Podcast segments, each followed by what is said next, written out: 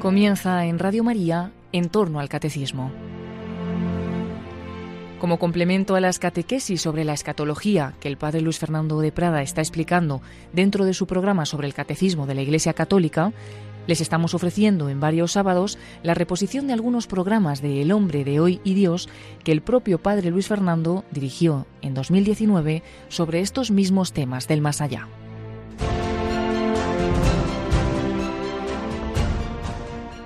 La muerte nos abre las puertas a la vida eterna. Pero, ¿deseamos realmente esa vida o nos parece un aburrimiento? Seguimos hablando de muerte y esperanza. ¿Nos acompañas?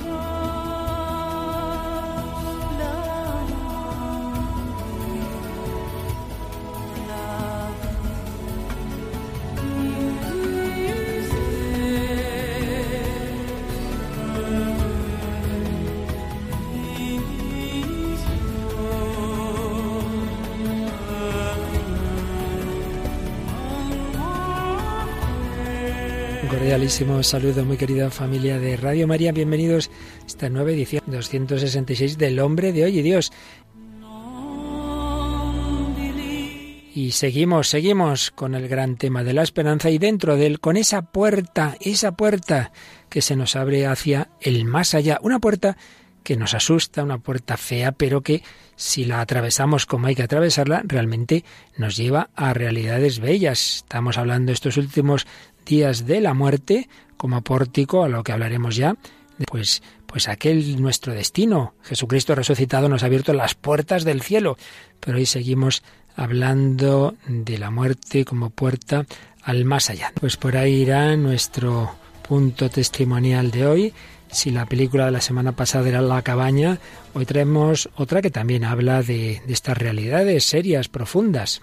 Sí, hablamos de la película de Paco Arango, Lo que de verdad importa. Lo que de verdad importa. Ahí sí hemos hablado de ese niño asesinado. Hay otro niño que cantó en un festival de, de niños eh, en ese caso, pues pensando en su madre que había fallecido. Sí, es el niño Sergio que cantó en Euro Junior en 2003 la canción Desde el cielo. Tendremos también música clásica del gran maestro Perosi, pues también sobre ese momento de la muerte y por supuesto la doctrina que estamos aprovechando estos últimos días de Joseph Ratzinger, tanto como teólogo privado Joseph Ratzinger, como hoy también haremos alusión a su encíclica ya como Papa Benedicto XVI, Spe Salvi. Pues todo esto y mucho más en este programa que comienza ahora del hombre de hoy y Dios.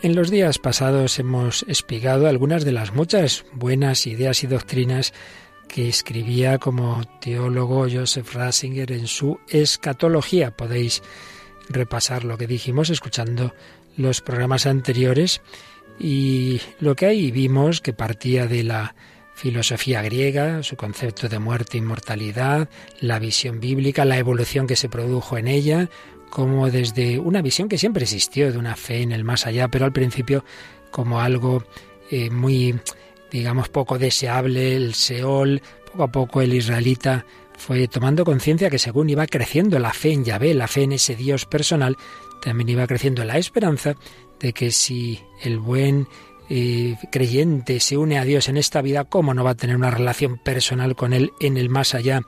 Y desde esa confianza va creciendo la fe en la resurrección y todo ello naturalmente va a culminar en Jesucristo, que asumiendo nuestro dolor, nuestro sufrimiento y nuestra muerte, las va a vencer con su resurrección.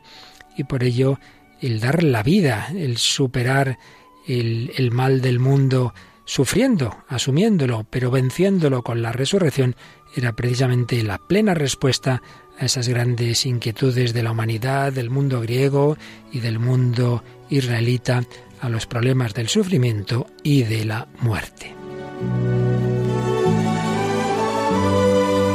Como resumen de lo que vimos a este respecto, tiene este párrafo la escatología de Joseph Ratzinger. Tanto si digo que en el cristianismo solo se trata del misterio pascual de la muerte y resurrección, como si sostengo que en él el núcleo exclusivo es la justificación por la fe, como si afirmo que lo único y el todo es en él el Dios uno y trino, y en consecuencia el amor, resultará que las tres afirmaciones son idénticas, pues mi pensamiento se proyecta en una sola cosa, la participación en la martiria Christi, en el martirio de Cristo, en aquella muerte, que es fe y amor que yo asumo y que me dispensa en mi propia vida a Dios, el cual no puede ser amor sino como Trinidad, y sólo como amor hace soportable el mundo. Bueno, un párrafo denso, seguro que algunos ha perdido, pero viene a decirnos esto, que las grandes verdades del cristianismo al final, todas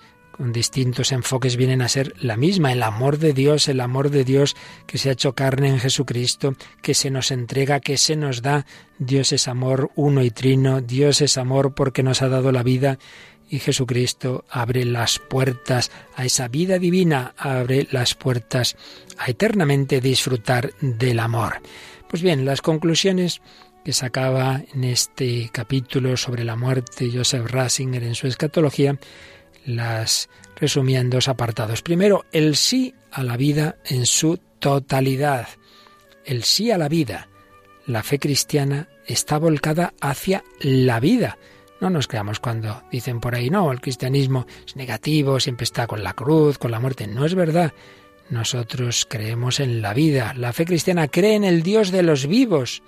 Su meta es vida. Dice sí a la vida en todos sus niveles en cuanto don y reflejo de Dios que es la vida. Dice sí a la vida aun cuando se encuentre oscurecida por el sufrimiento. Incluso entonces es don de Dios. Incluso así sigue ofreciendo nuevas posibilidades de ser y de sentido.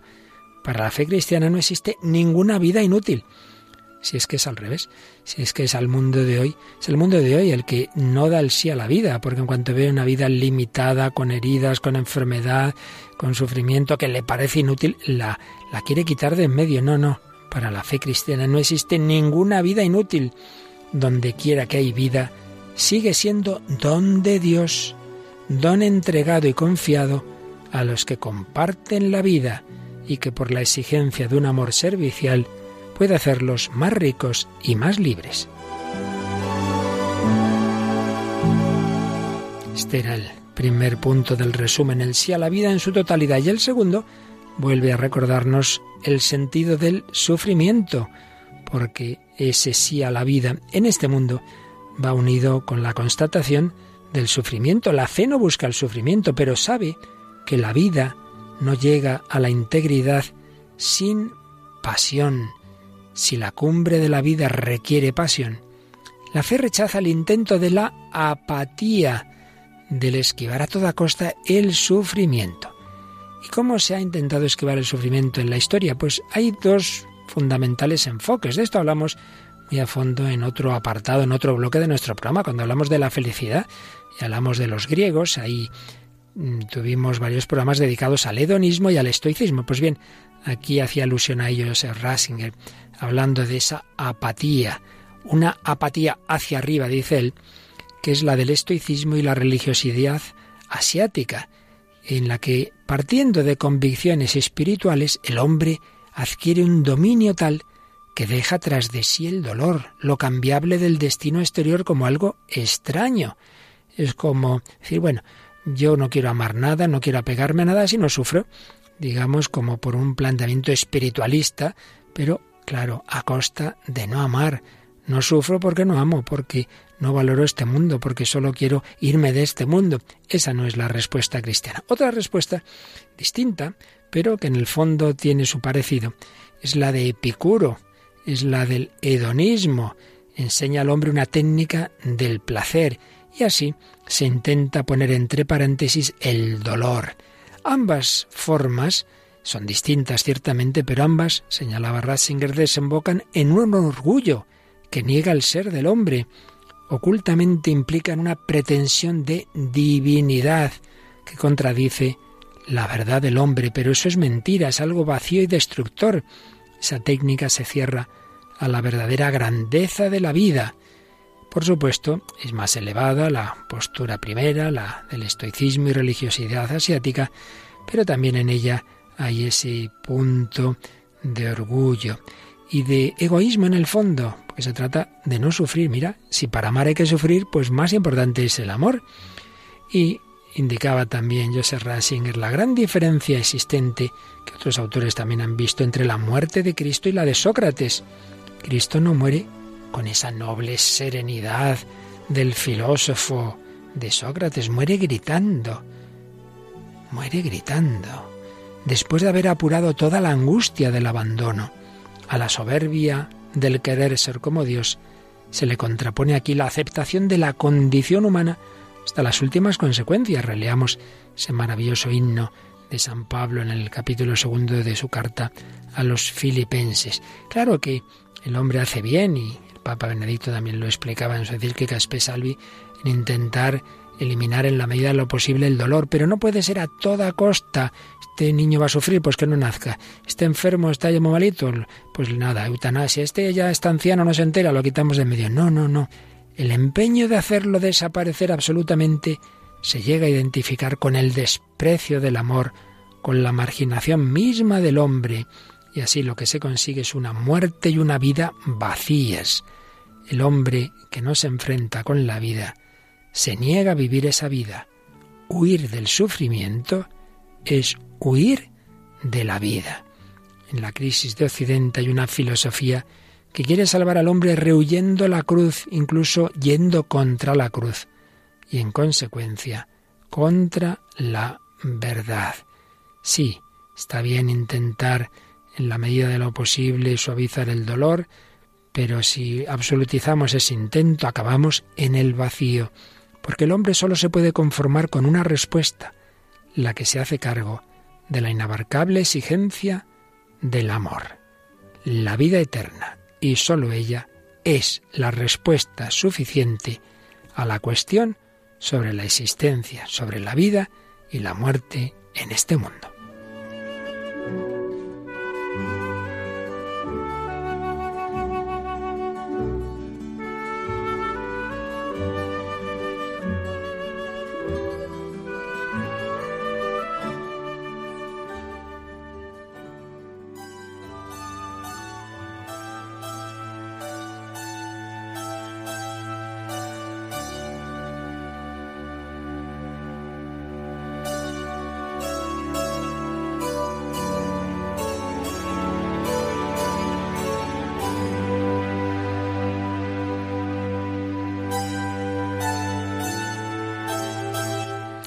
Aquí seguimos en Radio María en El Hombre de Hoy Dios, Paloma Niño y servidor Padre Luis Fernando de Prada hablando de la muerte y la esperanza, la visión cristiana de la muerte. No nos asusta, no, es una puerta, una puerta hacia las grandes realidades de la contemplación de aquel que quiere llenar para siempre y del todo nuestro corazón. Nos hiciste, Señor, para ti, y nuestro corazón está inquieto hasta que descanse en ti. Por eso, si hemos hablado un poco de la muerte, siguiendo esa escatología de Joseph Ratzinger, ya como Papa trató el tema de la esperanza y de las realidades del más allá, que iremos abordando en próximos programas, en su encíclica Espe Salvi. Y ahí en el número 10 se preguntaba el Papa Benedicto qué es la vida eterna y recordaba cómo en el bautismo el sacerdote pregunta a los padres del niño, ¿qué pedís a la iglesia? La fe. ¿Y qué da la fe? La vida eterna. Esos padres buscaban para el niño la entrada en la fe como llave para la vida eterna. Esperan que la fe les dé la vida, la vida eterna. La fe es la sustancia de la esperanza. ¿Y qué es la vida eterna? Y aquí surge una cuestión realmente importante. ¿De verdad queremos vivir eternamente?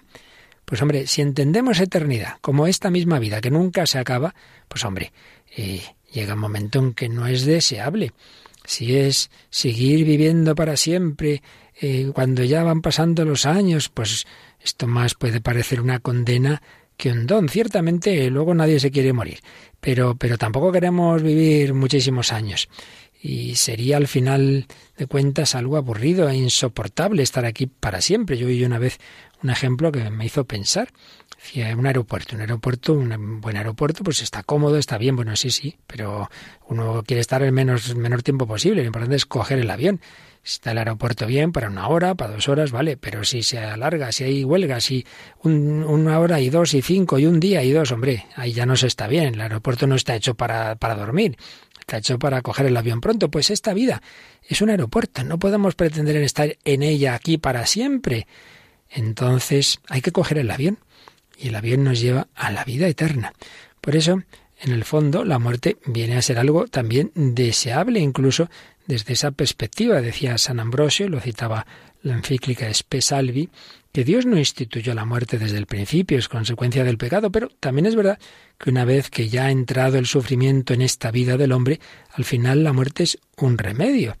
Era necesario dar fin a los males de esta vida. La inmortalidad, dice San Ambrosio, es más una carga que un bien si no entra en juego la gracia y no debemos deplorar la muerte. Pues bien, de la muerte y la vida es de lo que habla la película que hoy traemos.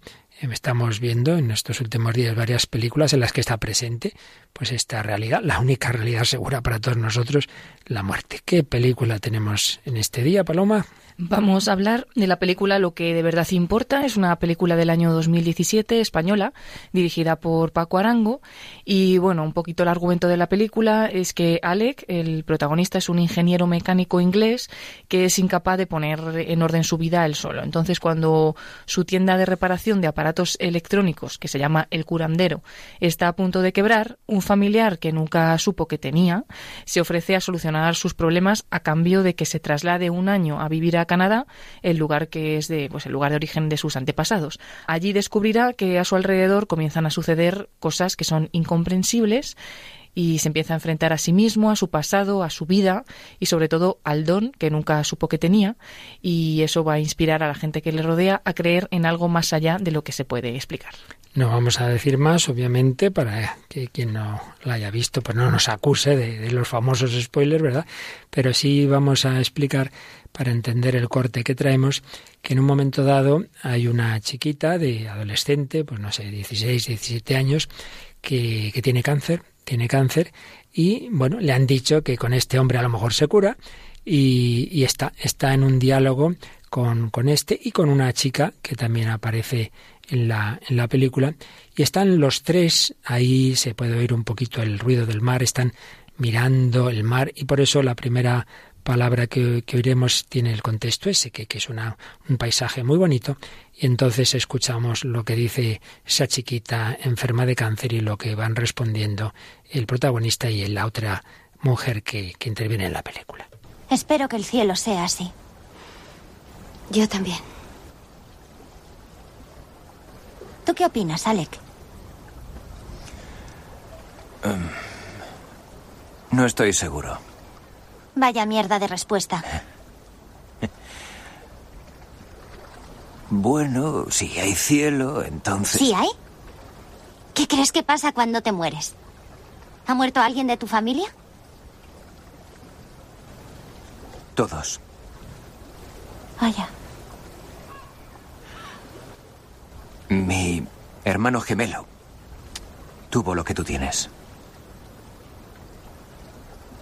¿Cómo se llamaba? Charlie. ¿Cuándo? Hace dos años. Charlie.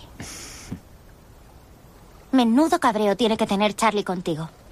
¿Por qué? ¿Por qué? Porque crees que simplemente hizo puff y dejó de existir. Qué tonto eres, Alec Bailey.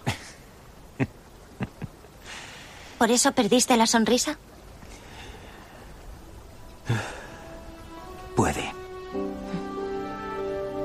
Ven aquí. Te prometo que cuando llegue al cielo te mandaré un mensaje. ¿Ah, sí?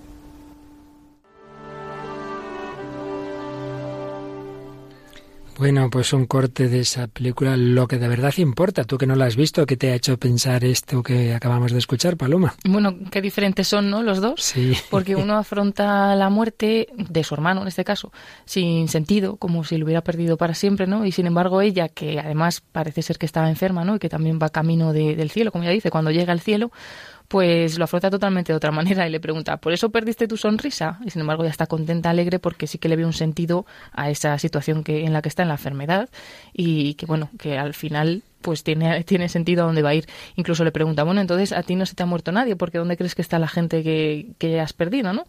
Y bueno, pues ella se le ve muy segura en su fe y sin embargo él pues triste no por la muerte de su hermano, pero porque no, no cree en la vida eterna. Sí, yo ahora al, oírla, al oír esa respuesta segunda que da Ale cuando dice si hay cielo, mm. no han podido por menos de venirme a la mente varios recuerdos de, de eso, de personas que están entre fe y no fe y te dicen, bueno, si hay gloria, eh, yo me acuerdo una vez, ¿no? Eh, a propósito de un familiar mío, en fin, que tenía una vida difícil y, y, cuidaba de su madre y tal y cual y, alguien que, que, la conocía decía, desde luego, si hay gloria, esta persona tiene que tener mucha gloria. Si hay. Por un lado uno dice, tiene que haberla, pero claro, no, no, no está muy seguro, ¿verdad? Ahí se debate el hombre entre ese deseo de una eternidad y deseo de justicia. Es decir, hombre, una persona que ha hecho el bien, ha sufrido, tiene que tener una recompensa. Lo llevamos en el corazón, si hay cielo. Lo que pasa es que decirlo no así con un condicional, sino con certeza, pues es precisamente lo que nos da la fe cristiana, que es lo que parece que dice esta chica. Eso también me recuerda cuando alguien dice, bueno, ha muerto quien sea, no tu hermano, por ejemplo, pues tienes una estrella más en el cielo, tienes una luz que está ahí o sea, en el fondo quieres pensar que sigue estando en algún sitio, pero no saben cómo, ¿no? Pero sí que está ese deseo de, que, de, que, haya algo después. O también esa otra expresión, allá donde esté, si nos oye, en fin, todo como condicionales, pero que indudablemente expresan el deseo. En cambio, esta chica lo dice muy claro, cuando llegue al cielo te mandaré un mensaje. Bueno, luego, como siempre decimos, no, no quiere decir que firmemos la película al 100%, a lo mejor alguna cosa no nos convence tanto, pero desde luego, desde este punto de vista de la fe y la esperanza, pues sí, esta chica se la quiere transmitir a este que, que ya, si veis la película, un poco tarambaina, pero que va aprendiendo cosas profundas. Y a veces nos enseñan esas cosas los niños, qué duda cabe. Yo también lo he experimentado muchísimas veces, estas realidades de la muerte. Muchas veces los que mejor la afrontan son los niños. Yo también recuerdo en una ocasión llamar a una casa, no, no sabía muy bien si era donde tenía que llamar o no. Oye, y coger el teléfono a un niño, y niño, ¿está tu papá? No, no, mi papá está en el cielo. Con toda paz, con toda tranquilidad, con toda fe. Tú que también trabajas mucho con niños, seguro que lo habrás visto, que muchas veces son los que mejor afrontan la muerte, aunque sean de sus propios padres, ¿verdad? Sí, porque son los que realmente creen, ¿no? Tienen también ese deseo de que su papá esté en el cielo, pero realmente lo, lo creen. Es como que están más abiertos a la, a la fe que muchas veces nosotros que ponemos muchos peros o muchas dudas por delante. Así es. Bueno, pues esto es lo que, lo que expresaba también un niño en un festival, que no sé si siguen haciendo estos festivales de niños de Eurovisión, en cualquier caso, el Euro Junior. Eh, algunos años se presentó España y hubo un año en que mm, se presentó Sergio. Y bueno, cuéntanos, cuéntanos. Sí, fue justamente el primer año que se hizo este festival de la canción de Eurovisión Junior en el año 2003 y bueno, realmente se presentó España y no solo se presentó, sino que quedamos segundos con esta canción de, de Sergio, que estaba entre las favoritas y bueno, al final pues quedó en segundo lugar con la canción Desde el Cielo y también hay que decir que bueno, que él cómo llegó hasta presentarse a este, a este festival pues fue porque se presentó a un programa de televisión que también se llamaba Euro Junior, que estuvo durante algunos años y el, el que cantante o el niño, el grupo de jóvenes que ganaba en ese concurso pues iba luego al festival de Eurovisión. Y ganó Sergio Jesús García y pues fue el representante de España con esta bonita canción desde el cielo que además pues dedica a su madre. Dedicada a su madre fallecida, pues escuchamos eh, escuchamos a Sergio desde el cielo.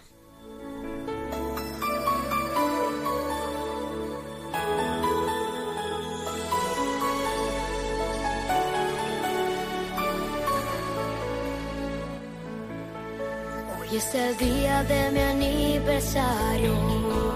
He cumplido ya los 12 años. Y tan solo un deseo me persigue. En días si tú me esperaste.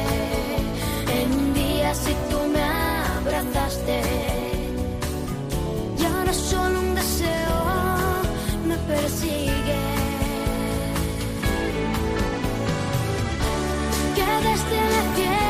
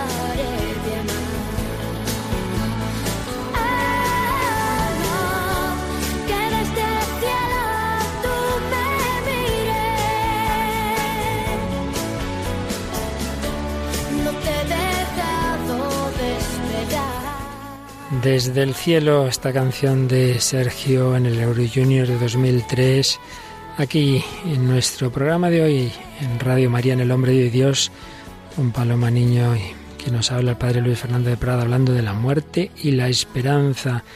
En esta canción el niño se acordaba de su mamá, desde el cielo tú me mires, tú me mimes, y otras veces son los padres los que pierden a los hijos. Hemos recordado programas anteriores a esa pareja de novios, el accidente del ascensor, José y Belén, pero hoy tenemos más, mucho más reciente ese niño de Almería, Gabriel, y en torno a él pues ha habido también mucho movimiento y oraciones y de eso nos quieres hablar algo, ¿verdad, Paloma? Sí, un poco pues todo ese movimiento que también habla, ha hablado Patricia, la madre de, de Gabriel, que se ha creado alrededor pues del niño que aunque sí que pues nos quedamos a veces con la maldad no de pues de la persona que ha podido hacer ese mal tan grande pero como la madre ha sacado pues esa fuerza o sacó esa fuerza eh, que mm, probablemente pues le, le vendrá del cielo le vendrá incluso de su mismo niño que quizás pues ya esté allí y y bueno, pues ha sacado esa fuerza para pedir que, que, no nos quedemos con lo malo, sino que de esto malo saquemos algo bueno, ¿no? Que siempre se le puede dar una vuelta, aunque para sí misma dice, no sé cómo lo voy a hacer, pero tengo que darle una vuelta, ¿no? Y todos pues nos quedamos impresionados, impactados por el testimonio de, de esta madre que llamaba pues a la paz, a la calma y a la no violencia y a no sentir pues rabia, transformar la rabia en algo bueno. Y en estos días también el párroco de, de Níjar, de Almería, de donde era pues el pequeño Gabriel, ha estado también muy presente, el padre Antonio, que luego estuvo también pues en el funeral del niño, y contaba cómo eh, muchas personas se habían volcado también en la oración, ¿no?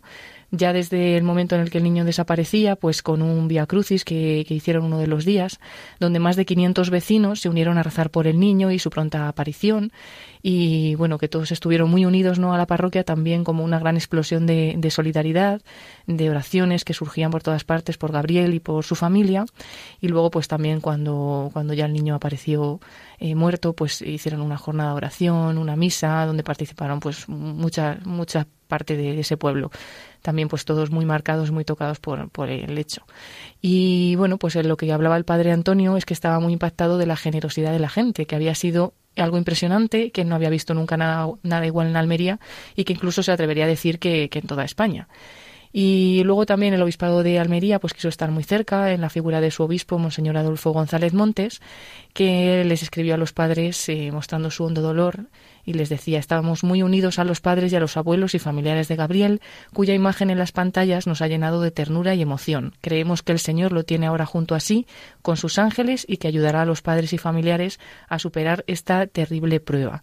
Luego, bueno, pues como también eh, luego ocurrió también el funeral, eh, estuvo presente Monseñor Adolfo González Montes y un poco en la homilía pues quería hacer ver a los padres como el niño al final se había identificado con Jesús pues en esa muerte violenta y que los que mueren con él pues resucitan con él, ¿no? Y que ahora Gabriel vivirá esa felicidad, ese amor de Dios en la casa de Dios, con los ángeles, con los santos y que desde allí pues acompaña a sus padres y les ayuda a aceptar la voluntad de Dios, que aunque no sepamos muchas veces verlo ni entenderlo, pues siempre es para, para nuestro bien. Y podemos escuchar un corte de esas palabras de, del obispo que tenemos de, del día de, del funeral. Estupendo. Escuchamos a don Adolfo González Montes. Gabriel no tuvo tiempo de que su corazón se pervirtiera de la maldad que transversalmente alcanza el corazón de los adultos y la muerte violenta que ha padecido le acerca a Jesús de una manera muy especial, pues lo identifica con la muerte que padeció el mismo Cristo, víctima de la cruel violencia de su pasión y su cruz. Los cristianos anunciamos la muerte y resurrección del Señor porque del misterio pascual dimana la luz poderosa que ilumina el sentido de la vida humana y nos descubre que nuestra muerte no nos deja caer en el vacío de la aniquilación y de la nada. Pues si creemos que Jesús ha muerto y resucitado, del mismo modo a los que han muerto en Jesús, Dios los llevará con él. Consolaos pues mutuamente con estas palabras. Gabriel, que llevaba el nombre del ángel que anunció a María el nacimiento de Jesús, a su manera de niño amó a Jesús. Este niño alegre y bonito, sonriente que a todos nos ha cautivado, ha emprendido el camino que le lleva al encuentro con Cristo glorificado, el camino definitivo a la casa de Dios para habitar en ella por años sin término y allí conocer y participar del amor definitivo y la felicidad que nunca acaba de aquellos que viven la vida de Dios, los ángeles y los santos. Con ellos Gabriel acompañará ahora a sus padres y a sus abuelos desde el cielo.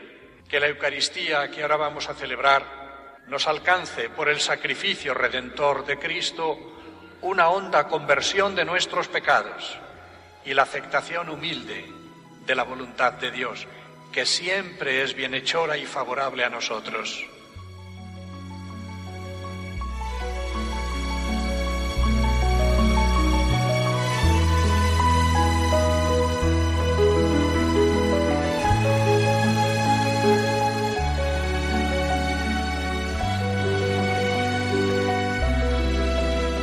Eran palabras del obispo de Almería, don Adolfo, en el funeral por Gabriel. Qué bonita esa alusión al nombre del arcángel que nos dio la buena noticia de que Dios entraba en nuestro mundo, de que se iba a hacer hombre, de que iba a compartir nuestra vida, iba a compartir los misterios gozosos de la vida familiar, los dolorosos, evidentemente llegando a morir en la cruz, para que un día también podamos compartir con Él los gloriosos.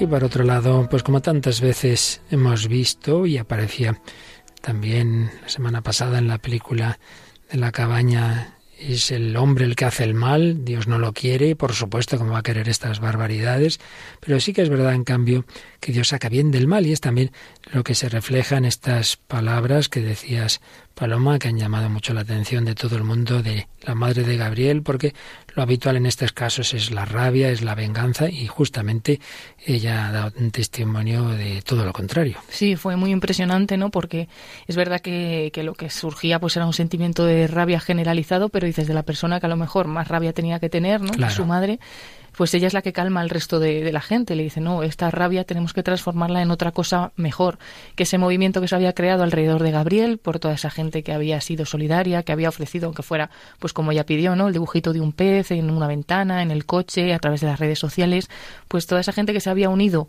para el bien, ella decía, hay mucha gente buena, ¿no? Hay mucha gente que de verdad es buena, pues vamos a quedarnos con ese mensaje de solidaridad, de amor que se ha creado alrededor de Gabriel y no con esa rabia, o sea, que como que no se perdiera todo lo que se había creado en esos días, eh, al final por pues esa muerte violenta, que nos quedáramos pues con una figura ah, del asesina o que nos quedáramos con su cara, con esa rabia, ¿no? Pues al contrario, transformar eso y, ver ese movimiento de amor que se ha creado. Y ahí yo también, pues ahora al escuchar las palabras del obispo, que tenía el niño el nombre del, ángel que anunció a María, ¿no? Pues también de alguna manera el niño ha anunciado algo al mundo, ¿no? Y es que hay un, un algo bueno que se puede sacar de todo, de todo esto malo, es que eh, se ha unido todo el mundo como por, por un algo bueno, ¿no? para poder apoyar a esta familia, para bueno, para luchar contra el mal y apoyar, apoyar el bien. Y bueno, pues al final también ha sido algo que ha salido de, este pequeño. Y en la misma oración, como decías antes, como ha comentado el párroco, ¿verdad? Cuántas personas de ese pueblo rezado, también lo hicimos, por cierto, en la hora santa que tenemos en Radio María. Y uno dirá, ah, pues no han servido las oraciones. Sí, sí, sí. El Señor va más allá. Bueno, es como cuando Jesús en Gesemaní dice, Padre, si es posible, pase de mí este cáliz. Entonces no le escuchó, sí, le escuchó, no haciendo que pasara el cáliz en el sentido de no morir, pero sí dándole la fortaleza y la y esa entereza para que Jesús arrostrara la muerte y la venciera con su resurrección. Y es lo que transmite el arte cristiano, pues sea con la pintura, sea con la escultura, pensemos en la maravillosa piedad de Miguel Ángel, ese dolor de la Virgen con su hijo en sus rodillas, pero a la vez es una, una imagen impresionante de las mejores esculturas de la historia del arte que transmite esperanza, serenidad, no es una madre que está ahí desesperada, no, no, transmite esa esperanza. Y es lo que transmite también la música. Uno de los mayores compositores religiosos de la historia, un sacerdote italiano, Lorenzo Perosi, pues entre sus muchas obras tiene un momento en el que se nos habla de ese momento de la muerte, cuando en la recomendación del alma el sacerdote dice que los ángeles te acompañen y te lleven al cielo, al paraíso, pues es lo que se nos y transmite en esta composición de Perosi que ahora podemos escuchar.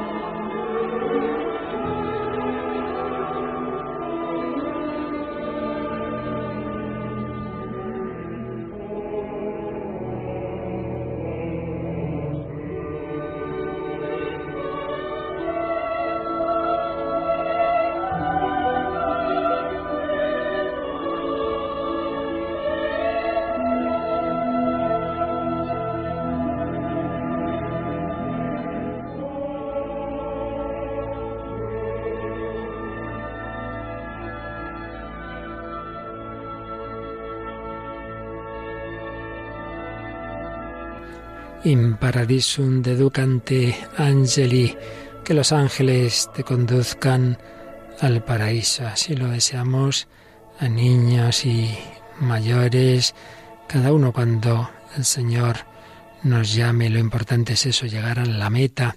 Y de esa meta, de ese destino, de esa vida eterna, habla la encíclica Espesalvi de Benedicto XVI. Recordábamos que antes hacía alusión a esa paradoja de que por un lado queremos vivir, pero por otro lado comprendemos que esta vida en sus condiciones actuales, el prolongarla más y más y más, tampoco eso es lo que queremos. Por eso en el número 11 de Espesalvi decía Benedicto XVI, por un lado, no queremos morir. Los que nos aman sobre todo no quieren que muramos. Pero por otro lado, tampoco deseamos seguir existiendo ilimitadamente, ni tampoco la Tierra ha sido creada con esta perspectiva. Esta paradoja suscita una pregunta más profunda. ¿Qué es realmente la vida? ¿Qué significa verdaderamente la eternidad? Hay momentos en que de repente percibimos algo.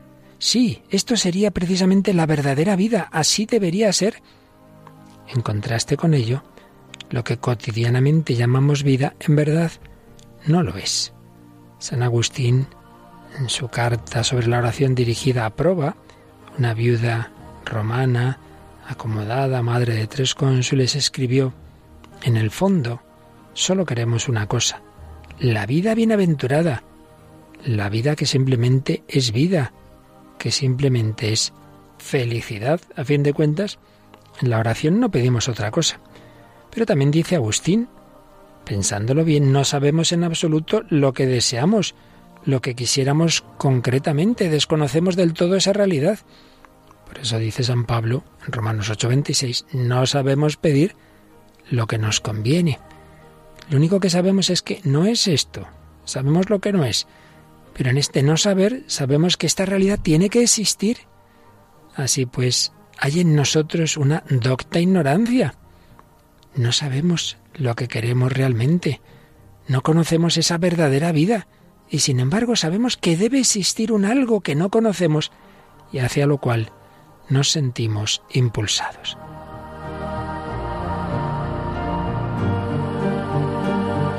Sigue diciendo en el número 12 de Espesal Benedicto 16, pienso que Agustín describe en ese pasaje, de un modo siempre válido, la situación esencial del hombre, la situación de la que provienen todas sus contradicciones y esperanzas. De algún modo, deseamos la vida misma, la verdadera, la que no se ve afectada ni siquiera por la muerte. Pero al mismo tiempo no conocemos eso hacia lo que nos sentimos impulsados. No podemos dejar de tender a ello. Y sin embargo sabemos que todo lo que podemos experimentar o realizar no es lo que deseamos, esta realidad desconocida es la verdadera esperanza que nos empuja y al mismo tiempo su desconocimiento es la causa de todas las desesperaciones, así como también de todos los impulsos positivos o destructivos hacia el mundo auténtico y el auténtico hombre. La expresión vida eterna trata de dar un nombre a esa desconocida realidad conocida. Es por necesidad una expresión insuficiente que crea confusión porque la palabra eterno suscita en nosotros la idea de lo interminable y eso nos da miedo. Vida nos hace pensar en la vida que conocemos, que amamos y que no queremos perder, pero que a la vez es con frecuencia más fatiga que satisfacción, de modo que mientras por un lado la deseamos, por otro no la queremos. Podemos solamente tratar de salir con nuestro pensamiento de la temporalidad a la que estamos sujetos y augurar de algún modo que la eternidad no sea un continuo sucederse de días del calendario, sino como el momento pleno de satisfacción en la cual la totalidad nos abraza y nosotros abrazamos la totalidad. Aquí estamos en el punto clave en el que culmina todo lo que hemos estado pensando en estos últimos programas, que es la vida eterna, no es simplemente esta vida que nunca se acaba, no, no, no.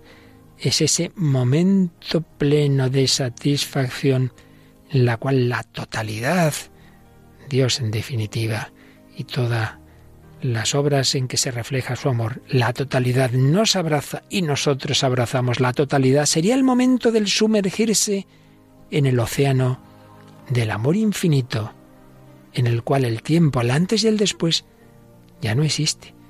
Una persona, dos personas, mejor dicho, en pleno abrazo de amor, madre, hijo, esposos, amigos, ese amor infinito que anhelamos, existe porque Dios nos quiere abrazar y nos invita a sumergirnos en el océano de su amor y ahí ya, en ese abrazo, no existe el tiempo. Podemos pensar que este momento es la vida en sentido pleno, sumergirse siempre de nuevo en la inmensidad del ser, a la vez que estamos desbordados simplemente por la alegría.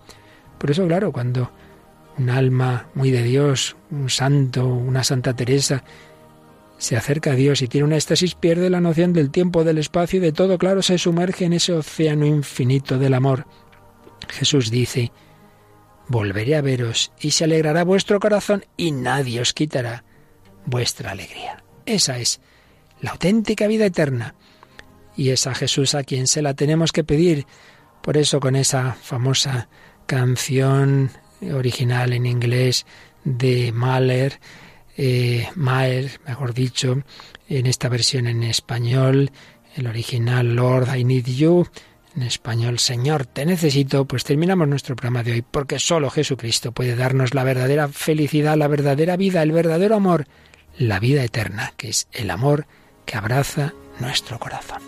Me postro hoy ante ti y puedo así yo descansar sin ti, Señor.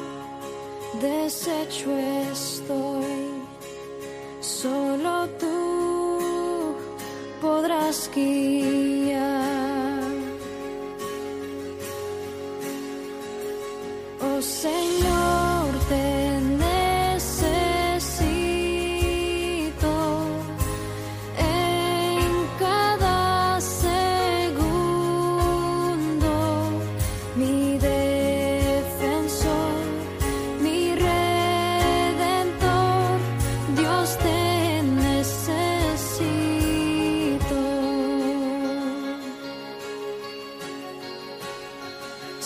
Pecado hay, tu gracia es más. ¿Dónde estás tú? Tu gracia está. ¿Y dónde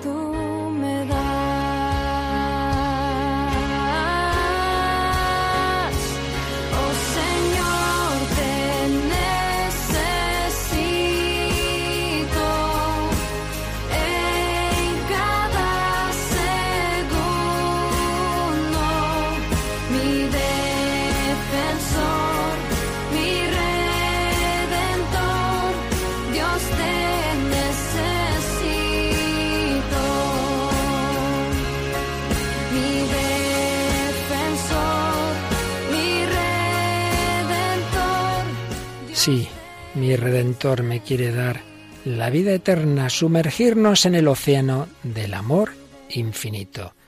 Jesús, confiamos en ti. Dios te necesito.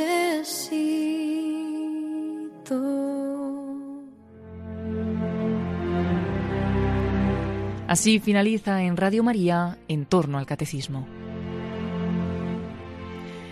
Como complemento a las catequesis sobre la escatología que el padre Luis Fernando de Prada está explicando dentro de su programa sobre el catecismo de la Iglesia Católica, les estamos ofreciendo en varios sábados la reposición de algunos programas de El hombre de hoy y Dios que el propio padre Luis Fernando dirigió en 2019 sobre estos mismos temas del más allá.